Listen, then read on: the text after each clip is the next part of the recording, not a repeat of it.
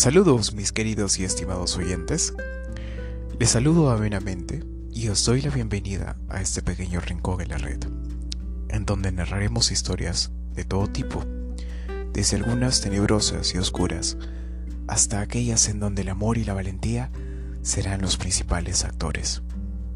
Ven, siéntate junto al fuego, toma un poco de chocolate caliente y nuevamente sé bienvenido a Historias Cautivas.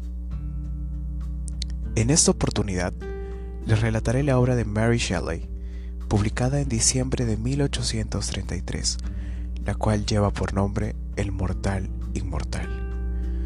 Como será una pequeña tradición de ahora en adelante, relataré una breve descripción de la vida del escritor, resaltando sus vivencias más características y acontecimientos más importantes. Es aquí que os presento una breve biografía de Mary Shelley. Escrita por Mariana Enríquez. No hubo en su época, entonces, y no hay ahora, muchas mujeres como Mary Shelley. Nació en 1787, a fines del siglo XVIII. La gran mayoría de las mujeres de su tiempo estaban destinadas únicamente a la vida hogareña y la reproducción, quizás algunas al brillo en los salones de sociedad, si pertenecían a la nobleza. Pero Mary era hija de dos de los pensadores más importantes de Inglaterra y estaba destinada a una existencia diferente.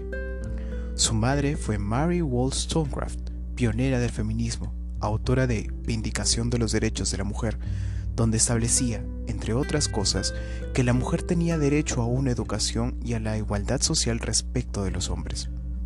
Su padre fue William Godwin, filósofo y novelista, autor de una obra de gran prestigio en el pensamiento británico, Disquisición sobre la justicia política y su influencia en la virtud y felicidad de la gente. William y Mary formaban una pareja peculiar. Ella tenía una hija producto de un romance anterior, situación verdaderamente escandalosa que Godwin, un libre pensador, aceptó con gusto, y vivían en diferentes casas. Se casaron, sin embargo, porque comprendían que enfrentarse a las convenciones sociales de forma radical podía afectar el futuro de los hijos que tuvieran en común. Al principio, Godwin no supo qué hacer con la beba. No quería que su hijita ni Fanny, la hija de Mary, crecieran sin la presencia de una mujer. Después de proponerles matrimonio a dos mujeres que lo rechazaron, se casó con su vecina, Mary Jane Claremont. Entre las primeras hijas de Godwin y la nueva esposa había afecciones domésticas, pero por lo demás la vida era bastante apacible, aunque intelectualmente intensa. Mary era estimulada para crecer en un ámbito preocupado por su educación y al mismo tiempo tenía total libertad para elegir vivir su vida como quisiera. Pero, como suele suceder en los librepensadores, una cosa es lo que escriben y otra muy distinta lo que hacen cuando la realidad los obliga a actuar. En casa de Godwin desfilaban los intelectuales, y Mary, desde pequeña, estaba invitada a presenciar las conversaciones. Con el tiempo, mientras hacía adolescente, hasta participaba de charlas en las que podían estar presentes poetas enormes como Samuel Taylor Coleridge. En una de esas reuniones conoció a uno de los admiradores más jóvenes de su padre, el poeta e hijo de un baronet, Percy Busher Shelley. Mary tenía casi 17 años cuando lo conoció. Shelley tenía 21. El padre desaprobaba la simpatía a los jóvenes. Shelley estaba casado y además su personalidad era inestable. Los jóvenes no dudaron por demasiado tiempo. Shelley se separó de su esposa y poco después, a mediados de 1814, se escapó con Mary en plena noche. La pareja se llevó con ellos a Claire, la hermanastra de Mary. Durante varios años fueron uno de los tríos más peculiares de Europa. Viajaban de país en país, a veces los tres juntos, otras las mujeres por un lado y Shelley por otro. Él tenía muchas deudas y era acosado por sus acreedores. Vivieron en Holanda, Francia, Inglaterra, Suiza, mezclando paisajes extraordinarios con meses de miseria, tardes de romanticismo extremo, con tediosos roces de convivencia, tramas familiares con iluminadores literarias. En ese viaje ininterrumpido, Mary perdió a su primera hijita, que murió poco después de nacer prematuramente. ya tenía otro hijo, William, y una situación financiera más estable, cuando junto con su esposo y su hermanastra se instaló en Ginebra, en una casa pequeña junto al lago Lehman. En la otra orilla estaba Villa Diodati, la mansión de uno de los mejores amigos de Percy Shelley, Lord Byron. De los presentes, solo dos consiguieron un relato de horror que superó el paso del tiempo. John Polidori escribió El vampiro, primer cuento de vampiros de la literatura occidental, y ese verano, Barry concibió Frankenstein, que se publicaría en 1818, una de las novelas fantásticas de terror más importantes de la literatura.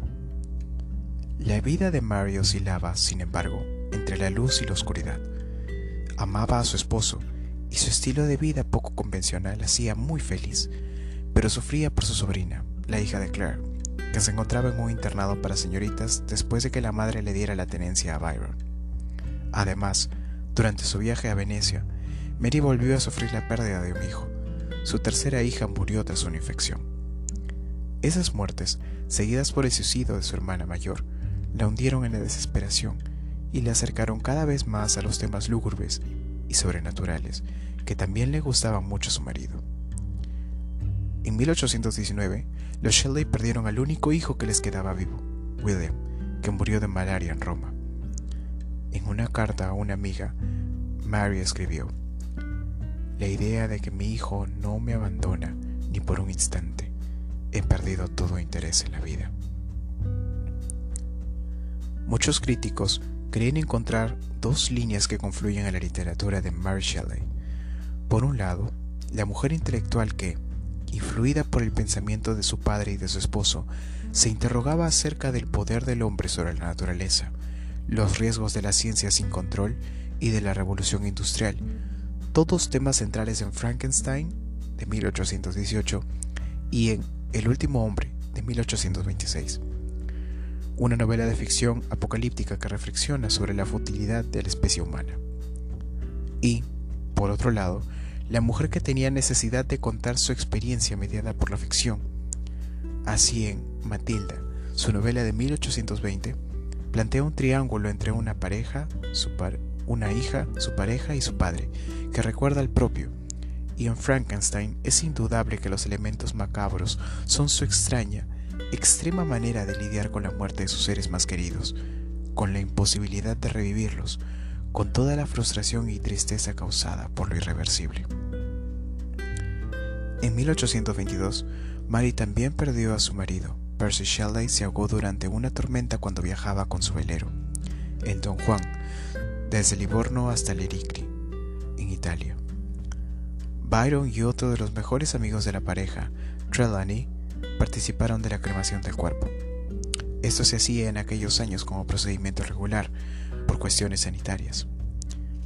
Trelawney, que era un hombre muy particular, rescató el corazón del poeta de la pira funeraria y se lo entregó a Mary, que lo conservó por el resto de su vida.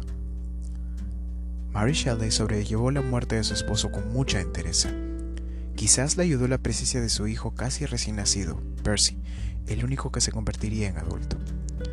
Quedarse sola, además, le obligó a dedicarse de lleno a la escritura. Antes su vida había sido eminentemente literaria, pero ahora, sin la contribución financiera de su esposo, el suegro, un hombre rico, no era generoso en lo más mínimo con su nuera y su nieto, se vio obligada a escribir para mantenerse, a trabajar de escritora.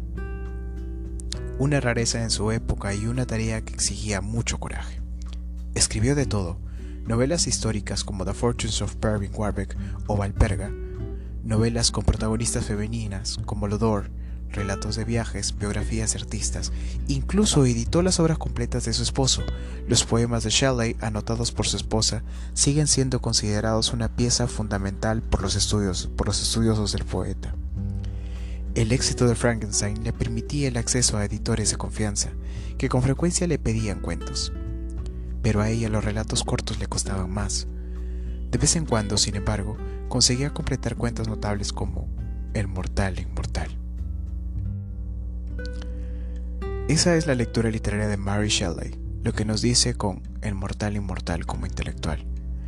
Pero como mujer, desde su vida y experiencia, ese relato nos habla de cuánto afectaba al escritor y haber sobrevivido a sus hijos, su esposo, sus hermanas, sus amigos y también, claro, el miedo a la muerte de una mujer que no era religiosa y no creía en el más allá. Sus últimos días fueron tranquilos. El único de sus hijos que sobrevivió a la infancia, Percy, heredó la fortuna de su abuelo y se casó con una mujer que adoraba a Mary, llamada Jane. Los jóvenes la acompañaron cuando murió en 1851 y cumplieron su deseo de enterrarla junto a sus padres. Los tres, la pionera feminista, el filósofo político y la mujer que escribió Frankenstein y conquistó la imaginación del futuro, están enterrados junto a la iglesia de St. Peter's en Dorset, Inglaterra. Las cenizas del poeta Percy Shelley están enterrados en Roma, pero su corazón, conservado por Mary, yace junto a ella en su tumba.